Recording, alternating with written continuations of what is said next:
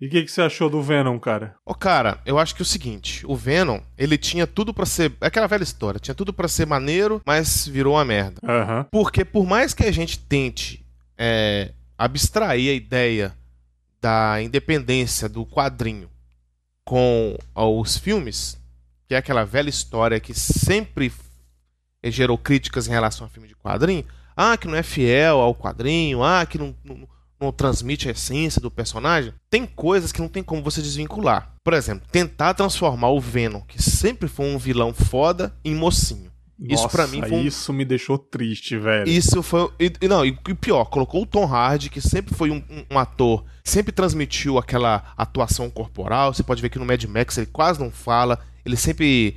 é, a atuação dele é sempre pelo, pelos movimentos, pelo, pelos trejeitos. E bota o cara gritando assim. Meu. Deus! Nossa, eu olhei aquilo e falei assim, gente, não tem lógica não, cara. Tipo assim, não, não, não, não, utilizaram o potencial do cara. Quando fizeram com o Tobey Maguire lá no, no, no, no Spider-Man, naquela primeira trilogia do Sam Raimi, eles utilizaram o potencial do cara, que é o quê? Ser aquele paspalhão. Aham. Que é, o que, querendo ou não, é aquela questão do Peter Parker. Você foi aquele cara mais comédia, mais. é, so- sofre muito bullying na internet, na, na internet, não, na, na, na escola, aquele negócio todo. E o, o, o Ed Brock é o inverso, completamente inverso. Tanto é que é isso que torna a dualogia do, dos dois personagens nos quadrinhos bacana. Que é o cara motherfucker, opressor contra o oprimido. É isso que é muito massa. Aí no filme do Venom pegaram um- um- o, o vilão que é muito, assim, completamente sanguinário e transformaram ele, tipo assim, tentaram criar aquela questão do mocinho.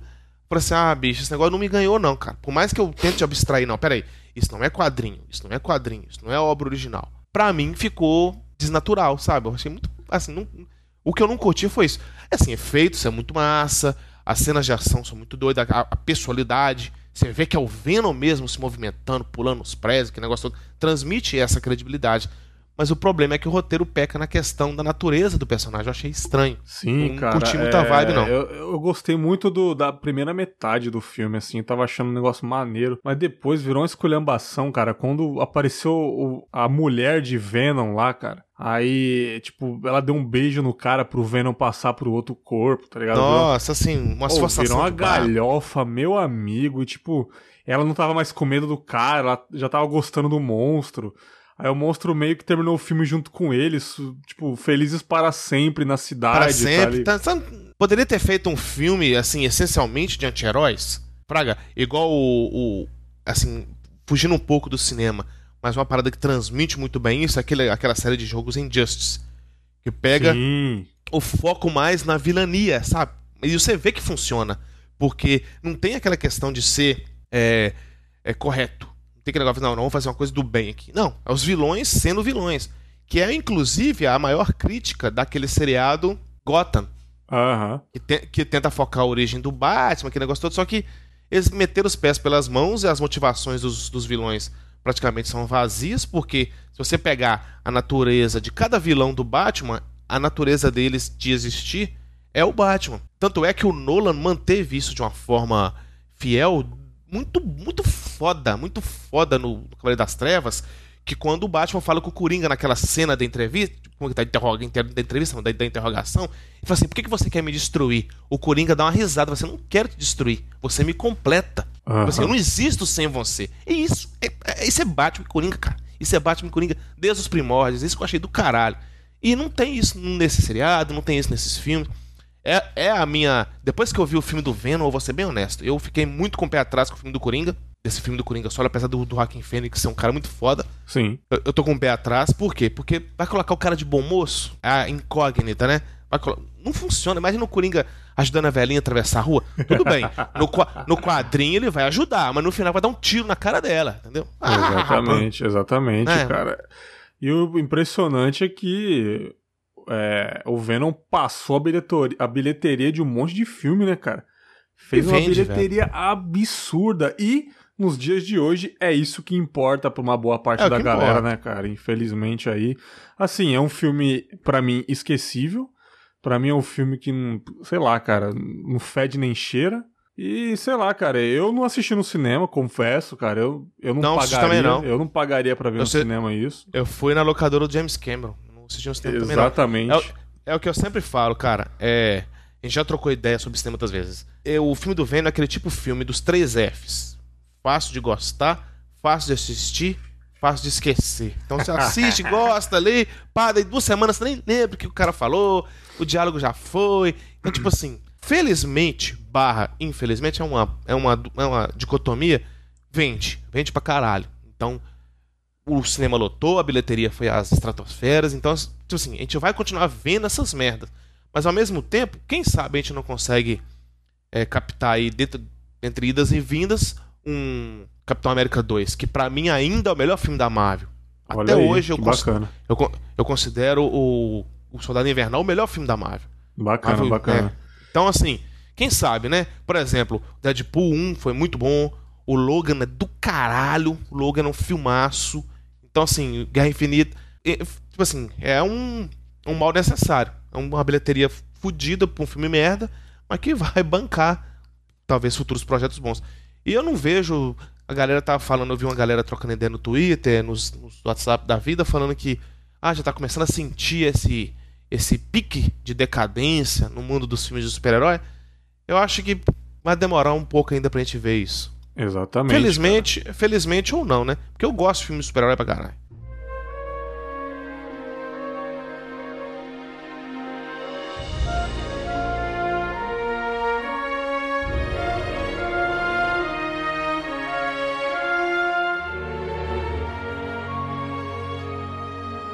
É, filmes de, de, de, de super-heróis a gente sempre fica com essa expectativa, a gente não leva tão a sério, né? Essa vertente que tá muito famosa nos dias de hoje.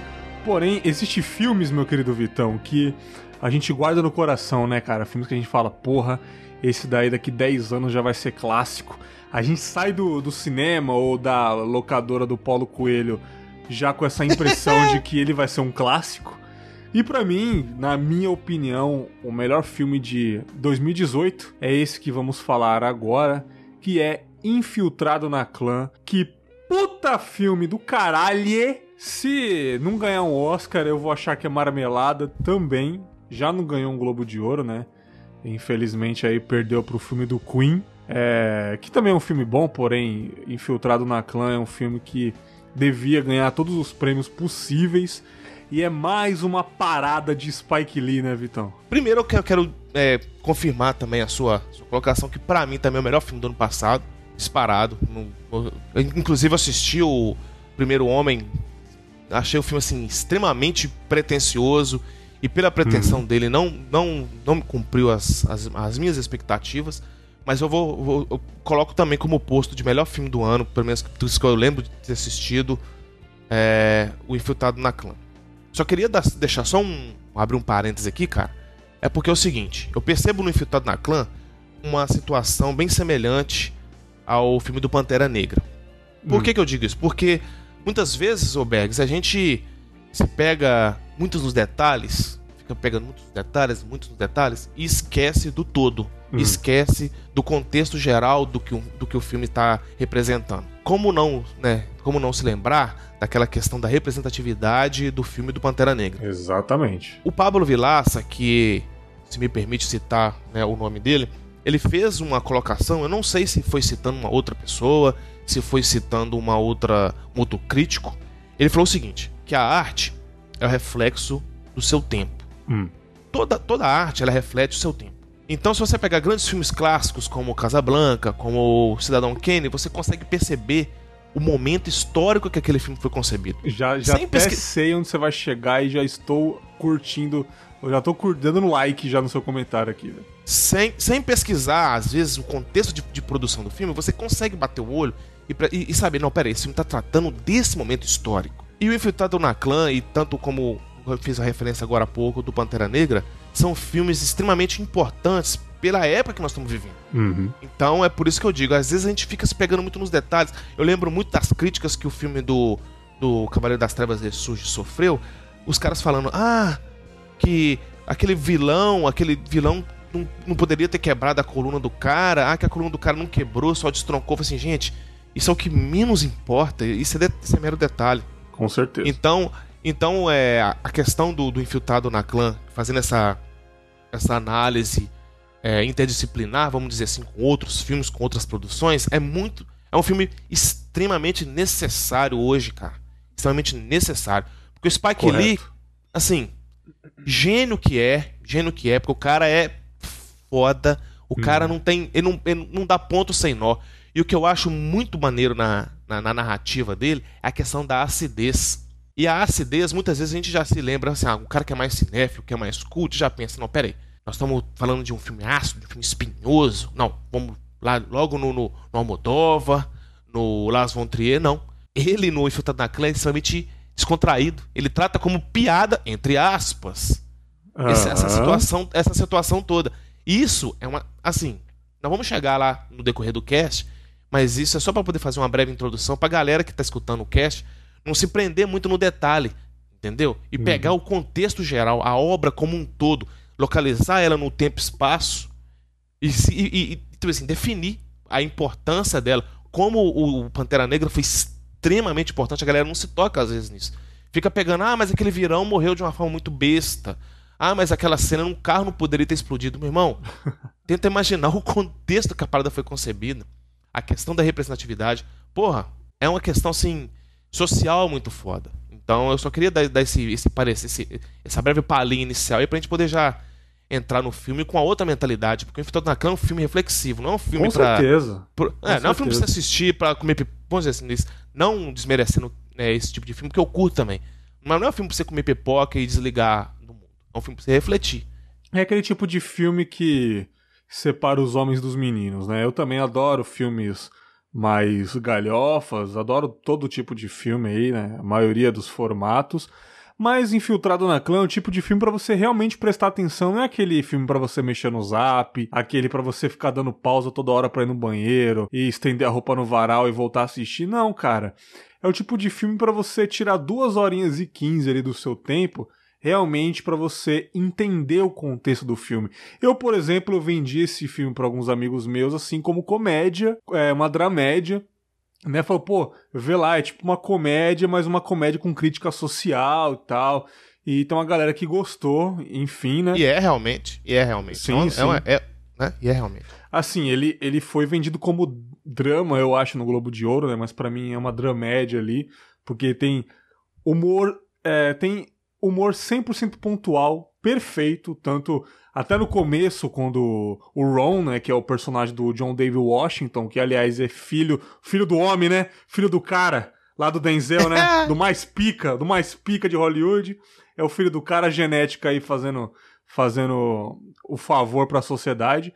Lá no começo ele já enfrentando aquele policial racista lá na hora de entregar um documento para ele, ele dando uns golpes de karatê no ar, tipo, eu sou foda, eu enfrentei o cara ou na cena que ele finge que, que, que ele é um, um, um nazista, né, um, um, racista, um neonazista, para entrar no, no, no, clã e ele fala mal dos negros, sendo que ele é negro no telefone, todo mundo olha para trás para ele assim, e o próprio Adam Driver vai virando muito a cadeira foda, devagarzinho e aquele barulho foda. da cadeira. Velho, isso é humor, cara. Isso é humor. Não tô dizendo que é para você gargalhar, mas olhem todo aquele contexto do drama, aquele peso do único policial negro de, de Colorado Springs naquela época, de 78, e do nada vem essa piada, tipo, ah, eu não gosto de negros, negros têm que morrer, não sei o que, não sei o que, minha irmã é branca, não sei o que, não sei o que. Todo mundo virando pra ele, what the fuck? E ele falou o nome verdadeiro dele pro cara, e ele esqueceu. Sem oh, querer, merda. sem é. querer. E, cara, isso é, ah, tão, é tão incrível. Eu, eu realmente, cara, faz tempo que eu não vejo uma comédia se encaixar em coisas tão pesadas quanto nesse filme, cara. É porque a galera, assim, a gente tem esse costume de ligar a questão da comédia necessariamente com gargalhadas, com aquela é. questão de você. Cara, você, tipo assim, as, as comédias inglesas, as séries de comédia, os filmes de comédia inglês, britânicos, aquele pedaço da Europa, eles nunca se proporam a fazer você, tipo assim, rolar no chão de rir. É aquela risadinha de canto de boca, você olha assim e fala assim, porra. Assim, a questão da, da comédia do acaso, a questão que o, quem usa muito isso, que inclusive vou até fazer uma, um jabá aqui, o dos irmãos Coen, desse filme novo de western dele, The Ballad of the Scrooge. Sim, sim, sim. É exatamente isso. É aquela comédia é, a casual. Não é aquela questão de, de induzir a narrativa o tempo inteiro a rir, como é a comédia pastelão, que a gente, entre aspas, que a gente, a gente é, familiarizou a chamar. Então, essa comédia do, da ironia desse filme do Spike Lee foi muito incisiva nesse ponto. Inclusive, vamos, vamos dar os méritos, cara, porque os atores estão muito foda. Aidan Driver, Uhum. assim, cada vez mais se destacando. O cara só faz filme bom. Ele só Ele faz consegue- filme bom, né, cara? Ele Impressionante, só faz velho. filme bom. Silêncio do Scorsese. Você tá maluco, Nossa, velho. tá louco, arrepiado, velho. O cara- Tô até arrepiado aqui, velho. Não, assim, o cara tá mandando bem demais. Até dentro de filme blockbuster comercial, que é Star Wars, ele tá conseguindo se destacar, fazer atuações, assim, condizentes com a proposta do personagem. E nesse não poderia estar diferente. Mas o que é mais interessante nessa questão, desse, desse princípio do, do infiltrado na clã, é que o Spike Lee já coloca, assim, um- um, um personagem, que é o Alec Baldwin, já falando como se fosse aquele cara opressorzão da mídia. Cara, isso foi Sabe? Fantástico, já- já velho. f- falando, ah, que nós somos o quê? Que não tem espaço pra negros mais, que negro não tem mais o quê? Que negócio todo. E o filme é, é assim, ele é, ele é informalmente dividido em atos. Então Aham. você vai fragmentando a- os segmentos da narrativa. E logo em seguida já é o personagem principal do Ron pedindo a vaga na polícia. Exato. E a câmera. é, E a câmera já dá aquele corte na cara dos dois policiais. Um olha pro outro e fala assim: Que porra é essa que esse negão tá aqui caçando trampo na polícia em, em Aham. plena, em plena né, nessa, nessa opressão toda que aquela época tava vivendo?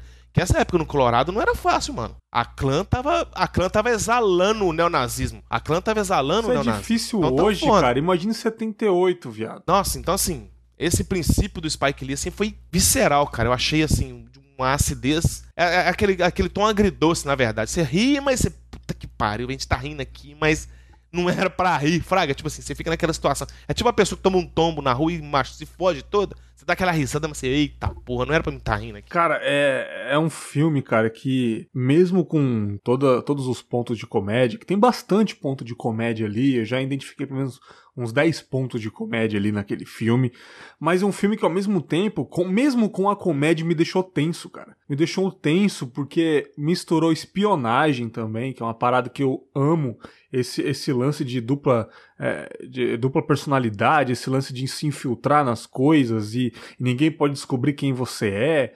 Sabe, eu adoro esses filmes assim, cara. O Adam Driver fingindo quem ele, quem ele não é.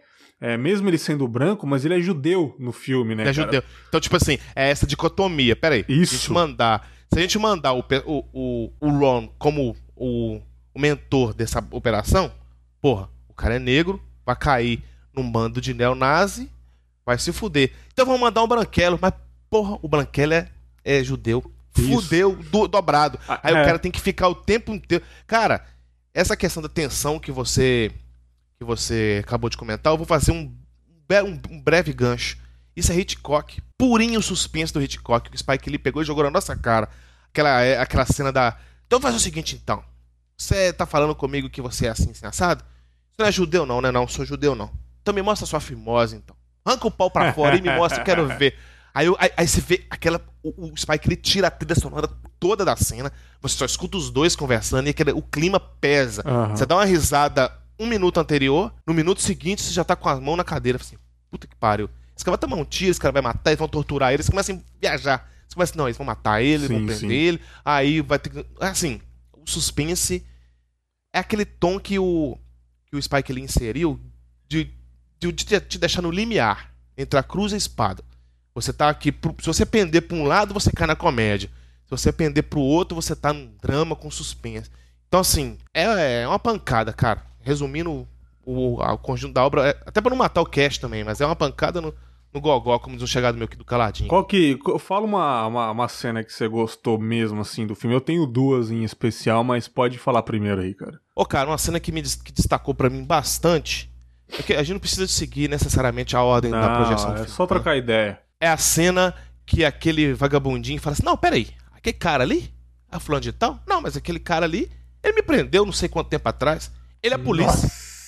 Aí pesa. Aí o clima Sa- pesa. Sabe, peraí, sabe como- essa tensão desse filme me lembrou? Essa parte justamente de você, caralho, todo mundo já sabe quem ele é. Aquela cena do bunker de Bastardos Inglórios, quando eles estão jogando poker. Ou aquele Quando jogo de, é. de colocar um negócio na testa pra descobrir que Na personagem é. testa do baralho. E É, o cara isso. descobre que ele não é alemão quando ele faz o sinal 3 do outro formato do dedo, sem ser com os indicadores, o dedo do meio e o outro dedo aqui ele faz com o dedão. Dedão curvado pra frente, assim, ele descobre que desse jeito os alemães não faziam o número 3. E foi ali que descobriu. Ele não fala de imediato que descobriu que ele era o soldado infiltrado, mas você já vê que ele sabe que é. E essa mesma tensão nessa parte aí, cara, eu falei, puta, descobriu. Que hora que vai dar Não. merda, cara? Eu tô ansioso. Então essa cena eu achei muito foda, porque na hora que você pensa assim, porra, agora, assim, essa, essa barreira narrativa entre o que o espectador sabe e entre o que os personagens sabem, quebrou nesse momento. Porque a questão do suspense, a construção do suspense, você pega os melhores diretores de suspense contemporâneos, você pega o David Fincher, você pega o próprio Nolan, ele faz o seguinte, eles estabelecem um limite entre o que a gente sabe e entre o que os personagens sabem do que está acontecendo narrativa. E é aí que está a habilidade do diretor. Aí o Spike Lee vai exercendo essa questão da infiltração e vai sempre delimitando. Até esse limite aqui, os personagens não estão em consonância com o espectador. Nesse momento a parada quebra. A linha, o que eu sei agora é o que os personagens sabem. Falei, "Puta merda, cara. Puta Todo mundo pariu. sabe agora que o cara que o cara não é não é quem, quem ele fala que é. Aí você fica na, aí que quebra a tensão. E é aí que a habilidade do diretor entra mais, mais, mais com a mão mais pesada, vamos dizer assim. Ele começa a, a inserir série de elementos que a princípio a gente pode pensar assim, du- durante o decorrer pode parecer obras do acaso, e às vezes as pessoas costumam criticar isso, é o tal do Deus Ex Machina, aquelas soluções do nada para poder resolver o problema da narrativa, mas que na verdade não. E que vai culminar na segunda cena que eu acho foda. porque, né, a primeira é essa, e a segunda é a cena do carro. Ele começa a dar vários cortes, né? Ele, ele, ele mostra a, a, a esposa do, do neonazi, mostra a, a, a namorada do Ron, mostra ele, e vai dando esses cortes.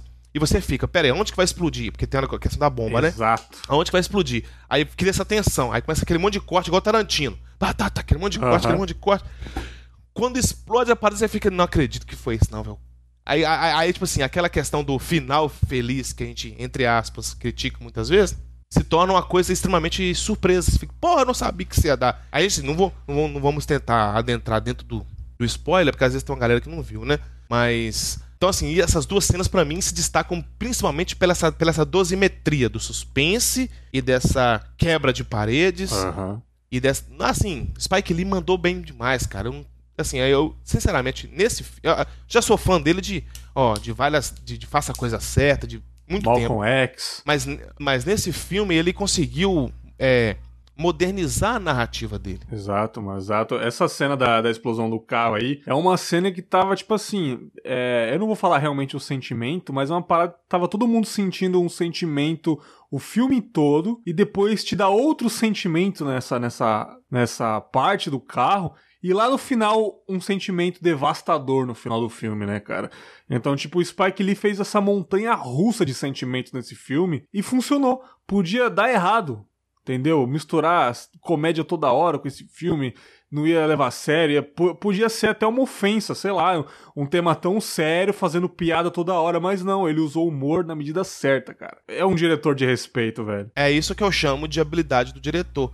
Porque não é fácil, cara. Não é fácil você tratar determinados temas atualmente. Aham. Porque, por mais que hoje as nossas ideias sejam sempre no sentido mais inclusivo, num sentido menos discriminatório, existem muitas pessoas que estão a, assim, a todo momento apostos para distorcer aquilo que você está falando.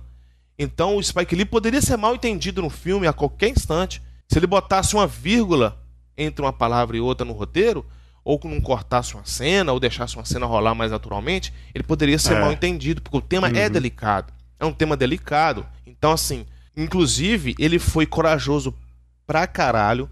Temos que bater palmas pro cara depois dos créditos. Quando ele coloca aquelas cenas reais daquela manifestação é, supremacia branca nos Estados Unidos. Ele, ele- ele- sabe, o cara te conta uma história, duas horas de história, pra você tentar entender isso, e no final ainda joga na sua cara, tipo assim, olha, eu estou te explicando tudo aqui, ó. nós estamos tratando isso aqui. Isso aqui não pode é. ocorrer. Não tem que ocorrer. É por isso que no, no meu texto, até escrevi um texto sobre o Filtrado na Clã, eu falei isso, o, o Filtrado na Clã é um filme extremamente necessário. É por isso que eu fiz a introdução no início. É extremamente necessário, porque os tempos que a gente vive, que a gente vive hoje, não é uma coisa assim, é, preto no branco, vamos dizer assim. A gente tem que parar com isso. Tipo assim, a galera tem que se, se tocar que, o, que a, a vida atual não é, é 880 mais. Acabou isso. E o Spike Lee faz isso muito bem no filme. Até mesclando a questão da narrativa. Olha, no telefone é o personagem negro. Quando precisa estar realmente infiltrado Exato. na clã, é o personagem branco. Só que o personagem branco, judeu. Aí que você fica assim, cara, velho, é muito do caralho, velho. Não tem, não tem mexida, não, velho. Não tem mexida. O cara foi extremamente habilidoso. É um filme, assim, é, cirúrgico. Verdade, cara. verdade. E, tipo assim, antes de eu contar depois, um, mais ou menos no final do filme aí, é, duas partes que me encantaram muito, assim, cara. Eu sou um cara que eu, porra, eu consumo muito é, cultura negra, rap, tudo que é sobre motivação negra e autoestima do povo preto. Eu me orgulho muito, eu fico arrepiado, eu fico orgulhoso.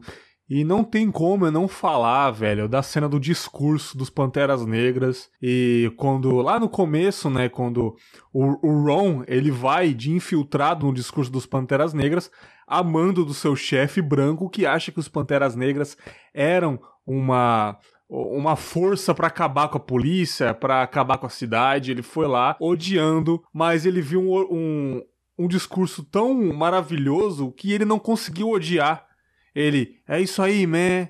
É isso aí mesmo, bem discreto. Afetou afeta, ele, mano. Afeta ele falou, eu sou essa cara, né? galera. Né? Afeta eu, eu sou um policial, mas Tem eu sou como. essa galera também. Eu posso amar ser polícia, eu posso amar salvar as pessoas, ou enfim, defender em nome da lei, mas eu sou esse cara que tá falando no palco. E o que o Spike Lee fez com aqueles rostos no escuro aparecendo de pouquinho em pouquinho, como se as pessoas estivessem orgulhosas, quer dizer, elas estão orgulhosas de ver aquele discurso. Foi como eu fiquei, foi como muitos espectadores negros ficaram, ou não negros, pessoas que realmente simpatizam com a causa, entendem o sofrimento do povo preto. O Spike Lee, ele materializou o espectador naquelas cenas, cara. Aquilo foi genial, cara. Como se fosse aquela sala negra de. de... Isso que eu acho foda. Como se fosse aquela sala negra de interrogatório, que eles apagam toda a luz e só focam no seu rosto. Inclusive, o, o, discurso é o ator que fez o. Só me fugiu o nome agora, que fez o Estrela Compton. Aquele, é. ele, ele tá dando aquele discurso. Ele é, fez o Dr. Dre. Isso, exato. Ele fez aquele discurso acalorado de, de, de que não podemos, assim, não podemos abaixar a cabeça, que nós somos, somos iguais, temos que lutar por direitos iguais, aquele negócio todo.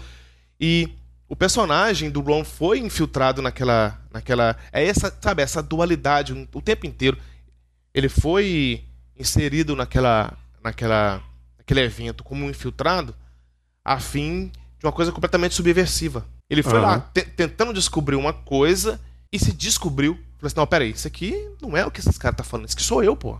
Esses caras estão me representando a mim aqui. Tanto é que ele começa tímido, levanta só a pontinha do dedo, depois vai, daqui a pouco ele tá no meio da galera, já tá, sabe, bradando os gritos, bradando os hinos e tal, aquele negócio. Então, assim, afeta a essência. Aquele negócio, só quem sofre sabe.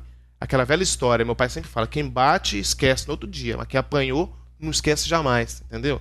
Aquela... Então, é isso Exatamente. que eu achei muito foda. É essa dualidade o tempo inteiro. Então, e assim, não tem como você desvincular isso do cinema, né, cara? Isso é cinema na sua essência pura e simples. É você contar uma história através de sons e imagens, utilizando roteiro e narrativa. Tipo assim, entre aspas, simples, é né? o que muitos diretores aí, Zack Snyder, não consegue fazer. Entendeu? Uhum. É foda. E, cara, e mais uma cena aí que eu gostei pra caramba, que é bem simples, mas é você fala, caramba, como, como é que são as coisas? Foi quando o Ron, só que o Ron que é infiltrado, né, o Adam Driver se passando pelo, pelo negro, ele vê o nome dele na carteirinha da Ku Klux Klan, né, cara? E ele faz uma reflexão da vida dele. Pô, cara, eu sou um judeu, que eu não sigo a minha religião, né, mas é uma religião que está sendo caçada pela KKK ali durante anos. E o meu nome judeu está numa carteirinha do clã. Então ele ele não queria isso, né, cara? Ele falou, não quero ficar com essa carteirinha. Ele se sentiu, ele se sentiu triste, ele se sentiu é, depressivo naquela, naquela parte do filme ali, né, cara? Uma coisa que ele rejeitava ser, ele escondia ser judeu, ele não falava, mas quando ele viu a carteirinha no, num clã que matavam a, a religião dele, ele ficou muito bad vibes, né, naquele momento, cara. É uma, uma nuance que o que o Spike Lee colocou para a questão do próprio ser humano. Uhum. A nossa vida é isso. Entendeu? O tempo inteiro você tendo que engolir coisas que você não gosta. Aquele, véio, aquele discurso do, do clube da luta, que a gente trabalha em empregos uhum. que a gente não gosta para ganhar dinheiro, pra gente comprar coisas que a gente não precisa. Então, tipo assim, é isso, é a vida. Então o cara faz, o cara olha, pega aquela carteirinha e fala assim: "Que merda que eu tô é. fazendo aqui?". Tipo assim, saca? Me perseguiram a vida inteira, assim, não diretamente, mas essencialmente, e eu tô como de outro, praticamente cheirando os caras aqui. Eu tô tendo que inventar. É, meu trampa, aquele negócio todo. Aí, é, é, o cara, o filme. O filme chama Black, né? Em, em inglês. Black, aí KK uhum. Clansman. Não é à toa. Porque esses três Ks que, se, que separam o Black do Clansman é justamente já uma, uma metáfora, já que o próprio Spike Lee já colocou, porque o filme, é, um, é o filme se trata de dualidade, é o tempo inteiro, aquela questão do yin yang, o tempo inteiro. Uhum. Então, o tempo inteiro você está tratando com dualidades. Dualidade dos personagens, dualidade dos temas, dualidade da gente. A gente começa a entrar no. A gente pensa uma coisa agora, ri, e daqui a pouco tá tenso. É. Tipo assim, é, é o tempo inteiro isso. É o tempo inteiro. Isso é muito foda. Isso é a habilidade do diretor em cativar um, um público assim, mais reflexivo. E também, cara, eu gostei muito da personagem, né? Aquela moça, namoradinha do Ron, que é braço direito dos Panteras Negras. O quanto que ela é uma mulher forte, né? Para mim, ela se encaixava muito bem com uma feminista não radical, uma feminista é, que sabe que é que sabe enxergar os dois lados, mas é uma mulher de personalidade. Eu enxergo muito ela assim. E tipo, era uma menina que não se apaixona fácil, uma menina que, que é politizada, assim quando naquela parte do restaurante o Ron é, tá paquerando ela, ele fala: caramba, vamos parar de falar de política pelo menos uma vez, e ela. Cara, a vida é política. A vida é política, é cara. Política, e, é mas se desliga um pouco, ela, não, cara. É, é, ele pegou e falou: quando que você vai parar de lutar pelo menos um momento sobre isso? Ela, nunca. É, é uma luta pra vida toda, cara. E realmente, cara, o racismo, a caça a, a, a, outras religiões é uma eterna luta. Vai ser uma eterna luta, nunca vai sossegar. Vão nascer pessoas e vão, é, e vão ser instruídas a odiar. Então vai ser uma eterna luta. Ali ela já deu o recado. Lá em 78 ela deu um recado pra gente aqui em 2018, 2019, né, cara? Vai ser uma eterna luta. Então ela é uma puta de uma personagem eu, eu fiquei fascinado com ela e, porra, eu vejo tanta gente forte igual ela nos dias de hoje que eu, eu venero, assim, eu não, eu não consigo ter essa mesma garra, eu sou meio foda-se, assim, pra política, infelizmente, eu não consigo, mas as pessoas que conseguem ser igual ela no filme, eu bato palma, cara, porque tem que ter muita paciência, muita garra para aguentar é, bordoada, né, cara, na internet, então ela, essa me engolir sapo... Engolir sapo, foda, ter que dialogar com gente, ter que dialogar com gente que não tem o um mínimo de, de disposição a ouvir o outro lado. Porque hoje, cara, é assim, eu detesto, assim, detesto cair na questão do, do, do discurso feito, sabe? Eu sempre procuro dosar a, a, os argumentos. Mas infelizmente, ou felizmente, depende do ponto de vista, eu vou ser obrigado a concordar que é, uma máxima que foi instaurada na, na, na, nas redes sociais, não redes sociais no, no sentido é, virtual, mas até no sentido físico, na, na nossa vida, daquela questão da, da, da, da polaridade. Então, é aquela velha história, inclusive está até escrito, escrito na Bíblia. Ou você está com Deus ou está com o diabo. Então, ela é uma personagem que vem para dar esses tons de cinza. Principalmente, porque assim, não é preto no branco. Não é assim. Não é, a vida não funciona assim. Aquele diálogo que ela, ela, ela vai insistindo com o Ron. Oh, você é polícia? Você é, é polícia, fica falando, é, é pigs, né? Você é um porco, você é um porco e tal. Ele vai, ele vai, tipo assim, ele resiste, ele não fala, ele não quer revelar e ela insistindo, insistindo. Então, assim, ela não é uma personagem que, que vai ser simplesmente o par romântico do personagem principal. Ela move a narrativa. Ela tem um motivo de existir dentro do roteiro. Que é o quê? Injetar aquela, aquela questão do ânimo, da, da perseverança, da disciplina dentro do personagem do Ron. Isso lembra um pouquinho, para quem gosta da trilogia Poderoso Chefão, é. da personagem da esposa do Michael, na trilogia do Poderoso Chefão. Ela existe. Você acha que ela tá uma personagem ali deslocada, mas sempre que ela aparece e ela fala duas, três palavras e sai, o cara sai completamente diferente da sala. Com a motivação completamente diferente. Não, agora eu vou fazer acontecer. Michael é assim no Poderoso Chefão e o Ron é assim no Infiltrado na Clã. É por isso que essa personagem é extremamente importante. Além dela transmitir a força feminina dentro daquela história né, fechada ali dentro do filme, ela ainda, cinematograficamente falando, ela é uma, um motor narrativo. Isso é que é muito foda. Não tem personagem aleatório nesse filme, cara. Sim. Não tem. Até aquele, Até aquele a, retardado a... gordão lá do, do, do clã. Sim, ele transmite aquela questão da paranoia. Ele é um cara completamente lunático. O, o Spike Lee o tempo inteiro falando, gente, esse extremismo é loucura. Uhum. Esse extremismo não existe. Sim. E o cara, ah, ele arranca um revólver, fica apontando na cara de todo mundo assim, igual um, igual um doido mesmo, um psicopata. Esse cara é louco, velho. Esse cara vai dar um tiro, vai matar todo mundo. O tempo inteiro fica. O tempo inteiro eu ficar pensando, não, esse cara vai começar a disparar tiro, vai matar até os amigos pra dele. Pra mim, ele representa o, o... quem é extremista em seu ideal, não importa, não importa o lado, mas extremista de ódio, aquele que não ouve nada, ele é aquele cara que vai fazer porque quer fazer e já era, cara. É aquele, é aquele cara no filme, velho. Não é só um alívio cômico ali, não é só um sidekick. Para mim não é um sidekick, para mim representa muito alguém extremista que não quer saber e vai faz e já era, né? Exatamente. Então assim, todo mundo tem um papel assim extremamente é, ligado com a trama principal. Sim, sim, cara, sim. E, e, e, e, com várias nuances. O próprio camarada que fez um elogio ao Bolsonaro, falou assim: ah, esse cara é igual a gente. Esse cara é vivo até hoje, tá na, tá na, na é, história do filme, aquele pô. líder. Isso, David Duke, isso, o líderzão da Ku Klux Klan. Assim, aqueles diálogos com, com o Long pelo telefone com ele são extremamente assim. É, como é que eu vou dizer? Aquela questão de você estar tá pisando em ovos. Pare... Assim, você sente que o personagem do Ron tá receoso de conversar e, e, e ele também. E ele também tá receoso em conversar. Então você fica aquele jogo de, de, de, de suspense, igual uma mesa de pôquer. Você não sabe as cartas que o seu, que seu oponente tá. Então, assim, isso que eu achei interessantíssimo no filme. É, é essa questão de sempre estar tá apontando para dualogia. O filme, o filme veio para te dizer o seguinte: olha, a vida não é dois polos. Não é dois polos. Nem fudendo. É, e assim, cara, como que esse David Duke tá solto até hoje, tá tranquilão, vivendo a sua vida, né, cara? A liberdade de expressão realmente nos Estados Unidos é muito forte, né? Lá, tipo, cada um no seu canto mesmo, né, cara? Você pode, tipo assim, você pode falar que você não gosta de uma raça e tá tudo bem. Você pode falar que você é supremacia branca e tá tudo bem. Eu não entendo isso, porque lá no final mostrou o David Duke na vida real, né, cara? É um cara novo até cara forte, um cara tá, tá em forma aí, não um coroa, não. Tipo, ele foi líder da, da KKK durante muitos anos, né?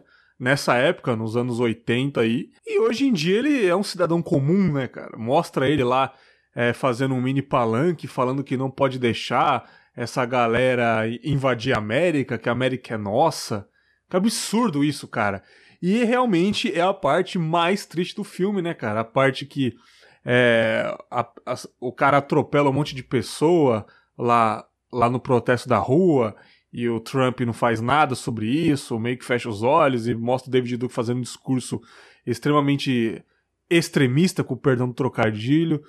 E é isso, né, cara? O Spike Lee ele fez uma obra de arte um, com um final ali totalmente corajoso. Eu acho que aqui no Brasil não teria condições de fazer isso né, cara? Tipo, um diretor de filme fazer uma crítica ferrenha sobre algum político e colocar na TV imagens do político no filme. Eu acho que aqui no Brasil não funcionaria, mas lá na América, assim como o David Duke pode falar qualquer groselha, o Spike Lee pode pegar ele falando groselha e colocar no filme dele, né, cara? A liberdade americana é maravilhosa, né, cara? É porque a gente tem que entender, entender o seguinte, que os Estados Unidos tiveram uma forma de de criar a sua, sua estrutura estatal num sentido diferente do Brasil. Mas de que forma? Porque lá os estados começaram segregados e, e direcionaram a uma centralização de poder. Então todos os estados têm uma autonomia muito mais é, bem definida do que no Brasil. É por isso que lá você vê estados que têm pena de morte, outros que não, outros que aceitam determinadas coisas, outros que não. Porque lá, como ele foi predominantemente uma colônia de, de povoamento, né, de povoar, de, de, de povos, não, não de exploração, ele é, existiu essa, esse sentido de centralização. No Brasil foi, foi inverso, foi descentralizado. Então chegou a coroa portuguesa, instalou a, a, o, o, centro do poder e dividiu para os estados. Então os estados refletem o que a cúpula pensava. Então é por isso que lá você vê que tem, tem determinadas coisas que você pode falar, por exemplo, no, no Texas, Sim. que em outro estado não. Que em outro estado não. É por isso que esse cara fala essas besteiras num determinado lugar.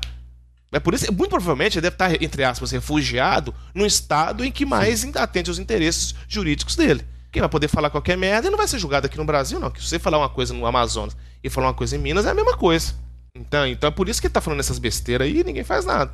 Então, assim, aquela cena final do, dos protestos que o Spike Lee coloca, que é uma, uma visão documental, é justamente para a gente tentar, né, para quem, para os mais desatentos, porque o Spike Lee também não é, não é bobo, cara. O cara tem carreira de décadas, entendeu? Então ele não é bobo. Ele sabe que os, não é todo mundo que, que vai entender a mensagem do filme dele. Ele sabe que o filme dele vai alcançar pessoas que muitas vezes não está preparado para receber, receber a mensagem. Então, então o que, que ele faz? Ele transmite um filme de uma forma bem básica. O Spike Lee não coloca nenhum termo surreal. Ele não dá uma de David Lynch, de colocar aquelas viagens. Não faz igual o Terence Malick, que coloca no meio do filme de drama um dinossauro comendo outro. Não faz essas paranoias reflexivas assim, algo exacerbadas e coloca uma narrativa bem básica. E no final coloca assim, gente, se o cara, entre aspas, lógico que não, né? Se o cara quiser não assistir o filme assistir os cinco minutos finais do filme e vai entender o que, que o filme está falando. A gente está falando disso aqui, ó. Supremacia branca, essa repressão, essa opressão. E nada mais, é assim, contextual, né, cara? É por isso que eu falei no início do filme, no, do cast, que a gente tem que contextualizar a, a, o momento que o filme foi criado. Porque não foi criado à toa. Você acha que o Spike Lee fez isso à toa? Falei, ah, vamos fazer um filme que é à toa? Sim, cara. Não, né, bicho? E, assim, considerações finais, Vitão, sobre esse filme. É, fala o que você achou, um resumo aí. Se você acha que é o melhor filme do Spike Lee, na minha opinião, é o melhor filme do Spike Lee. Mas fica à vontade, fala aí pra gente fechar, mano. Então, cara, é, eu acho ele um filme extremamente cirúrgico. Em que sentido? No sentido do tema. Eu acho que nada mais, assim, é, oportunista no bom sentido, de, de aproveitar a oportunidade para poder trazer às pessoas uma reflexão mais acalorada e mais por incrível que pareça, ele está falando de, de, de Ku Klux Klan, mas é uma, um, um, um viés pacífico. A gente tem que dialogar para justamente não chegar aonde chegou. A gente já aproveitando e fazendo uma recomendação do filme aqui, Mississippi em Chamas, que é, é, é basicamente também trata dos mesmos períodos. Então, assim, ele é um filme extremamente é, contextual, atual, os temas são extremamente pertinentes para que a gente está vivendo aqui hoje no Brasil, principalmente depois das eleições, esses discursos é, agressivos contra qualquer tipo de, de, de ramo. Até, assim, a gente está num momento tão exacerbado que até quem não é minoria está é. sofrendo ataque como se fosse. Tipo assim, não que, deve, não que deveria ser. Então, assim, a coisa está tão tresloucada, tá tão aperta o cinto, aperta o cinto do piloto sumiu, que a coisa tá. Tem que, a gente tem que botar o pé no chão. E os filmes do Spike Lee faz isso. Assim, gente, vamos ser racionais. Isso aqui não existe. Isso aqui não, a gente não tem que ter esse tipo de discurso hoje em dia. E ele consegue fazer isso de uma forma cinematográfica, no sentido de narrativa, de roteiro, de condução, essas questões da dualidade. Então, assim, eu acho que é um filme muito pertinente, cara. A gente precisava desse filme e a gente, é, a gente como eu digo a gente, num contexto geral, né? Nós, seres humanos, precisamos assistir esse filme pra gente conseguir, ao, ao longo dos anos, né, cara, mudando essa forma de pensar. É um filme, assim, que merece Merece bater palmas, cara. Muito foda. Com certeza, cara. Para mim, é o melhor filme do Spike Lee. É o melhor filme de 2018. É assim, eu não, eu não sou. Eu acompanho o Oscar, sim, por curiosidade, mas para mim, Oscar não quer dizer nada. Tem muito filme que eu amo de paixão que nem é citado no Oscar, mas esse filme merece um Oscar, que é um, de certa forma, ainda é um reconhecimento aí, né, cara? Ainda tem uma certa notoriedade, é, a é uma das premiações mais importantes é, que existe, né, cara? Então merece muito. Spike Lee tá de parabéns. Que filme espetacular. É um filme, como você disse, Vitão, é extremamente necessário para os dias de hoje. É aquela. Só uma última parte que, na hora que eu vi, eu já lembrei do que aconteceu aqui no Brasil, que é aquela placa é, ame ou deixe, né? Na América. Nossa. Eu lembrei cara... do SBT na hora. Essa, na hora. Tá ligado? Hora, eu falei, caralho, é mano. Foda. Esse filme parece que, tipo, o Spike Lee tava acompanhando o nosso momento no Brasil e ele lançou, sacou esse filme? Eu senti muito isso, sabe? Tipo, então, cara, é, é um filme muito importante. Você aí, vocês aí, 15 ouvintes que estão ouvindo a gente nesse podcast que está nascendo aí.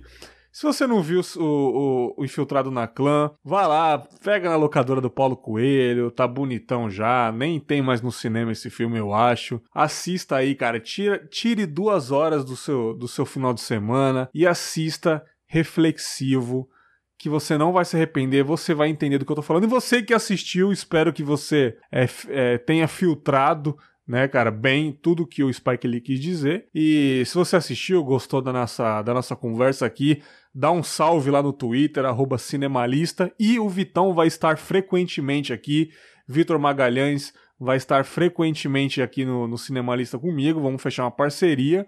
Mas fala aí do Cultura Dinâmica, cara. A galera que não conhece, fala o Instagram do Culturinha aí pra galera seguir lá. Então, cara, eu tô aí alimentando aí devagarzinho um projeto. A gente tá falando de cultura no geral. Eu vou tentar sempre. É, porque meu. Como diz o, né? Meu, meu forte é cinema. Mas vou tentar sempre dar uma mesclada aí, falar de, de, de, outros ramos da cultura, quadrinhos, videogames e tal. Então tá lá no Instagram e no Facebook, Cultura Dinâmica. Sempre que, que necessário e possível, eu vou estar tá disponibilizando ali. Tem texto do, do Infiltrado na Clã lá, quem quiser conferir, tá lá. Então, estamos junto com o Bergão aí, nós vamos sempre estar tá trazendo para vocês aí uns, uns assuntos maneiros de, de cinema aí, uns filmes né, que vai fazer a gente refletir.